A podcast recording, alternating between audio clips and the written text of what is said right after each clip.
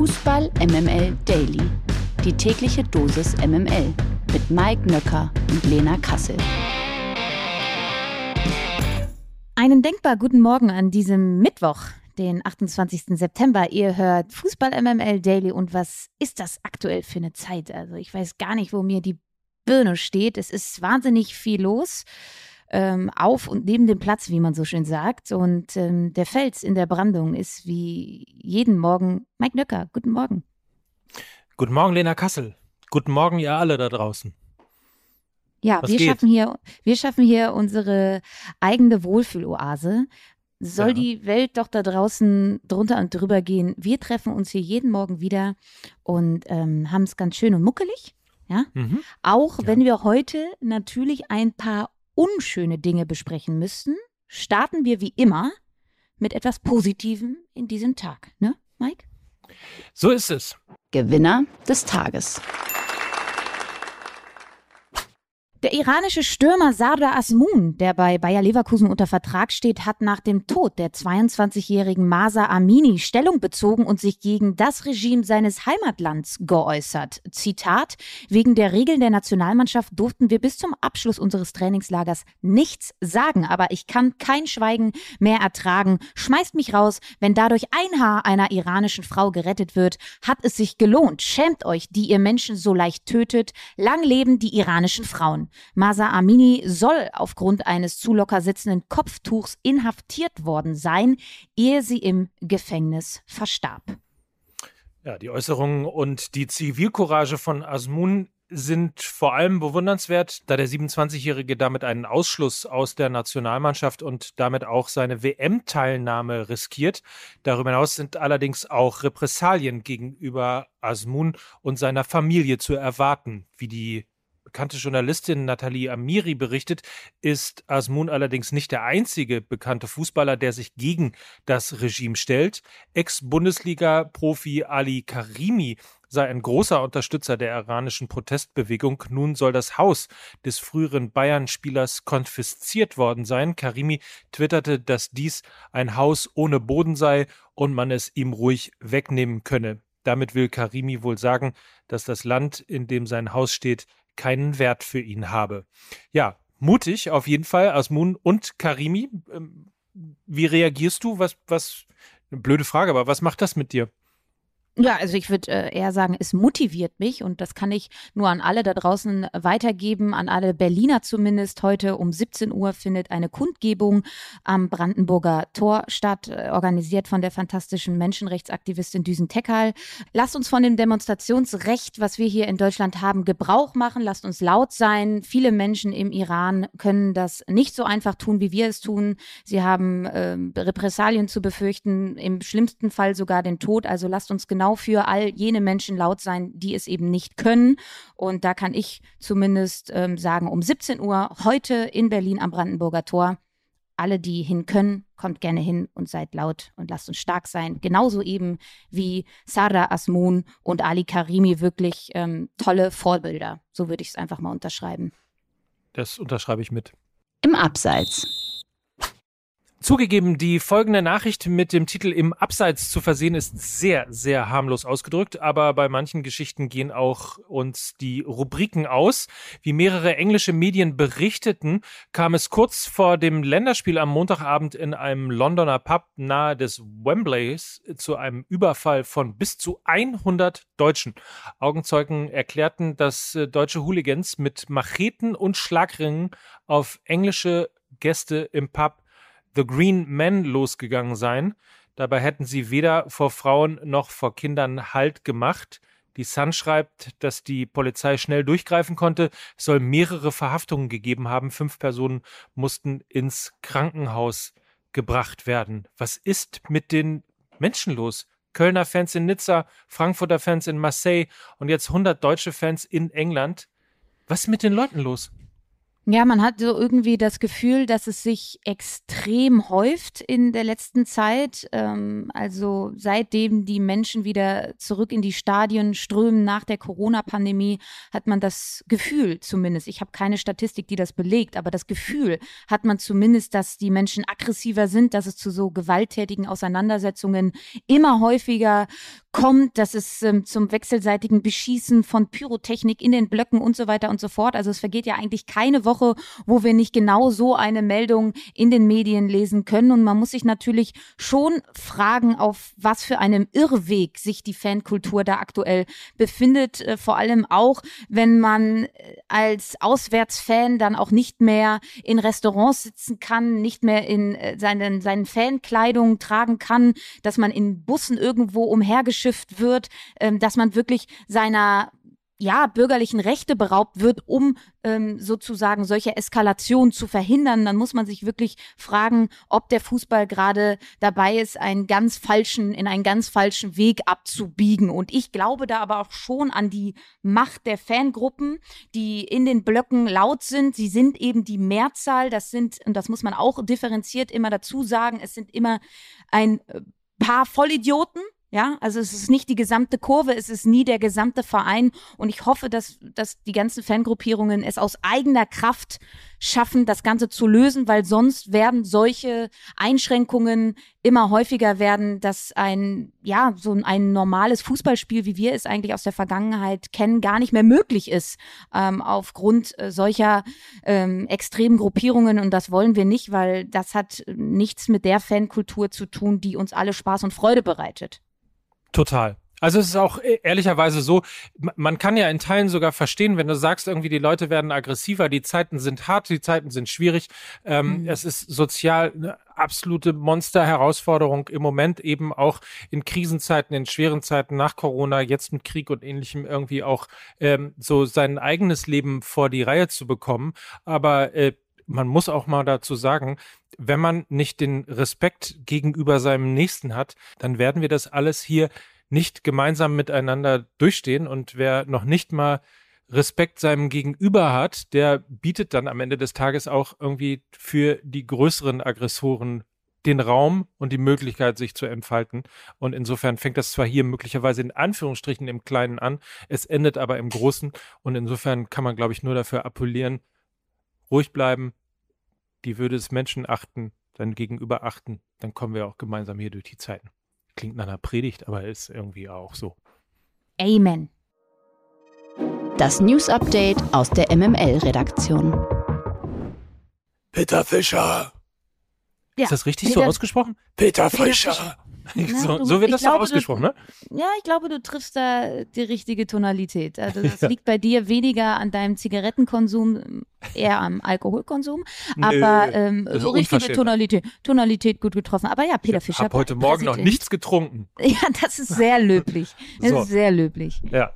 Also auf jeden Fall bleibt Peter Fischer Präsident von Eintracht Frankfurt. So ist es nämlich.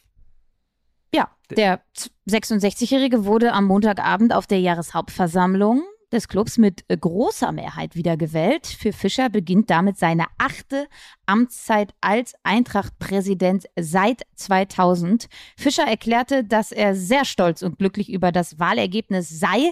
Einen Gegenkandidaten gab es übrigens nicht, weil eben Peter Fischer eine fucking Legend ist. So ist es. Achte Amtszeit als Präsident seit 2000, muss man sagen. Länger regierte nur Angela Merkel. Äh, nee, das stimmt gar nicht. Ah, das, entschuldige, ich bin, bin bei Apokalypse und Filterkaffee. Äh, ich bin in der Zeile verrutscht, Entschuldigung. Das abseitige Thema. Im Länderspiel gegen England gab es nicht viele Lichtblicke aus deutscher Sicht, doch einer davon trug sicherlich den Namen Jamal Musiala. Der 19-jährige Bayern-Profi holte erst gegen Maguire einen Elfmeter raus, der zum 1 zu 0 führte, ehe er das 2 zu 0 einleitete, indem er erneut Maguire den Ball abnahm. Dass Musiala jetzt auch gegen England groß aufspielte, dürfte dem englischen Fußball besonders wehtun. Schließlich hat Musiala sowohl die deutsche als auch die englische Staatsbürgerschaft. Der gebürtige Stuttgarter durchlief mehrere U-Nationalmannschaften der Three Lions, ehe er sich im Herrenbereich doch für die deutsche Nationalmannschaft entschied. Im Interview mit der Bild zeigte sich Englands Trainer Gareth Southgate davon nicht sonderlich begeistert. So erklärte er, dass Musiala nach seinem Wechsel nach Deutschland von mehreren deutschen Nationalspielern beeinflusst worden sei, für die deutsche Mannschaft eben aufzulaufen. Southgate empfindet dies als Zitat Schande. Kann ich verstehen, denn Jamal Musiala gehört die deutsche Fußballzukunft? Fragezeichen. Also, man weiß natürlich nicht, was mit Florian Würz ist nach seiner Kreuzbandverletzung. Aber ich glaube, Jamal Musiala wird der einzige deutsche Sportler sein, der ernsthaft in den nächsten zehn Jahren den Ballon d'Or gewinnen kann. Und ähm, die paar Szenen, die ich da am Sonntag schon wieder von ihm gesehen habe, und auch da lehne ich mich, glaube ich, nicht zu weit aus dem Fenster. Das ist ein Bewegungsablauf, wenn er am Ball ist und äh, Gegnerkontakt hat und er sich trotzdem nicht vom Ball löst, obwohl er fast schon im Fallen ist. Das habe ich in dieser Form bisher nur bei Lionel Messi so gesehen. Und ähm, deshalb glaube ich, haben wir da ein einzigartiges Juwel ähm, in unserer Nation, auf das wir sehr, sehr stolz sein können. Und ich glaube, er wird in der Zukunft nicht nur uns verzaubern, sondern die ganze Welt. Und wenn er verletzungsfrei bleibt, dann ist das ein Spieler, der mit Sicherheit irgendwann Weltfußballer werden wird. Amen. Das kommt überraschend. Die Redaktion von Sport 1 hat anhand der Daten von transfermarkt.de die jüngsten Teams aus Europas Top-Ligen aufgelistet. Demnach stellt der VfB Stuttgart mit einem Altersdurchschnitt von 22,8 Jahren den aktuell jüngsten Kader. Ganz oben in der Rangliste sind unter anderem auch Lecce aus Italien, Stade und AS Monaco aus Frankreich und der FC Valencia logischerweise aus Spanien. So, und da müssen wir natürlich mal über den VfB Stuttgart reden, denn letztes Jahr Kalajdzic, dieses Jahr Ahamada. Ähm, das ist natürlich top. Sie bringen immer wieder Top-Talente raus, äh, einer nach dem anderen quasi. Sie stehen eben auf der einen Tabelle, nämlich was den jüngsten Kader angeht, ganz oben, aber auf der anderen Tabelle, was die harte Bundesliga angeht, meistens ganz unten. Ist der junge Kader quasi Fluch oder Segen oder beides oder irgendeine Mischung? Wie beurteilst du den VfB Stuttgart?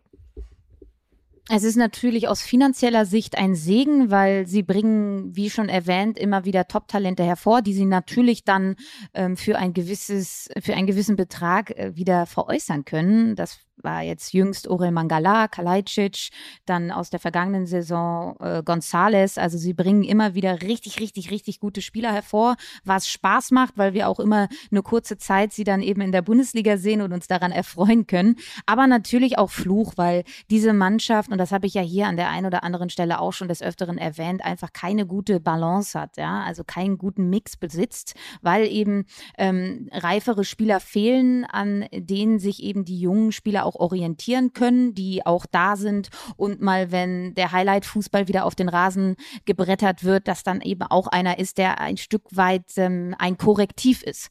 Und äh, diese Personalie gibt es in dem Kader nicht und das äh, habe ich leider auch schon vor der Saison so prophezeit. Wenn sie das nicht schließen, werden sie eine ähnliche Saison spielen. Und ich fühle mich ein bisschen bestätigt. Ich weiß, es ist erst der achte Spieltag, der jetzt kommt, aber es, ähm, ja, es mutet schon an, dass es genauso weitergeht wie in der vergangenen Saison. Sie spielen mitunter wirklich tollen Fußball, der sich gut ansehen lässt, aber es fehlt ein erwachsenes, ein reifes Korrektiv, an denen sich die jungen Spieler orientieren. Und ähm, deshalb würde ich sagen, Fluch und Segen zugleich. Es macht Spaß, aber es ist nicht sonderlich erfolgreich. Die Ohrfeige. Zum Schluss lassen wir es nochmal äh, richtig knallen. Die Ohrfeige. Verteilt heute der Brasilianer Renier an seinen Ex-Club Borussia Dortmund. In einem Interview mit der brasilianischen Zeitung Globo Esporte sprach der 20-Jährige über seine Zeit beim BVB und zeigte sich dabei sehr enttäuscht. Er könne nicht verstehen, dass weder Lucien Favre noch Edin Terzic oder Marco Rose auf ihn setzten. Er habe diese Entscheidungen zwar immer respektiert, aber nie verstanden. Zudem erklärte er, dass vor allem über die sozialen Medien viel Kritik auf ihn einprasselte, die seine Zeit beim BVB nicht unbedingt leichter für ihn machte. Renier wechselte im Sommer 2020 auf Leihbasis für zwei Jahre von Real Madrid nach Dortmund. Seit dem vergangenen Transfersommer steht Renier erneut in einem Leihmodell beim FC Girona unter Vertrag. Ich sag mal so, Kategorie A. Den gibt's auch noch. Ne, was natürlich gemein ist. Auf der anderen Seite kann ich das bei so einem jungen Spieler natürlich verstehen. Der kommt ja von Real Madrid, da hast du natürlich äh, große Pläne. Aber auf der anderen Seite, wenn es dann, also wenn es ein Trainer gewesen wäre, würde ich sagen, okay, kann ich verstehen. Aber drei Trainer hintereinander, noch dazu Favre, Terzic und Rose, also auch noch drei unterschiedliche äh, Trainer, was äh, den Fußball letztlich angeht, ähm, da hilft es vielleicht auch ein bisschen selbstkritisch zu sein. Nur, nur mal so als Gedankenanstoß. Ja, oder um es äh, mit Edith Piaf zu sagen, je ne renier regrette rien. Oh, also er sollte Nochmal, je ne ja. renier Je ne rien. Regrette rien. Regrette oh. rien. Hm? Der war schön, ne? Also er ja, sollte super. auf jeden Fall nichts bereuen, weil er wird ja auch äh, sicherlich was gelernt haben in seiner BVB-Zeit. Und wenn es das ist, dass er mit Rückschlägen umgeht, I don't know. Aber ich finde es immer ein bisschen schwierig, weil er ja auch noch in einem Leihmodell steht. Also er wird ja auch noch mal zum BVB zurückkehren. Also nicht unbedingt die besten Voraussetzungen, dann mal so ordentlich loszuledern. Oh, rien de rien. Rien de rien. Et maintenant, euh, mm. je retourne à Hambourg pour demain. Je fais le Fußball MML Daily avec toi euh, in Hambourg. Au revoir. Euh, Au revoir. Ja. A bientôt. Ciao, ciao. äh, was weiß ich. Was war das? Wahnsinn. Du hast mich gerade ein bisschen nicht. beeindruckt, muss ich sagen. Ich, ja, aber ich, ich glaube ja. nicht, dass es Französisch war. Naja, wie dem auch sei. Ja. Äh, habt einen feinen Tag. Wir hören uns morgen wieder. Mike Nöcker. Je suis une baguette. Äh, Rina Kassel für Fußball MML. Oh. Tschüss. Das ist ein Tschüss. Dieser Podcast wird produziert von Podstars bei OMR.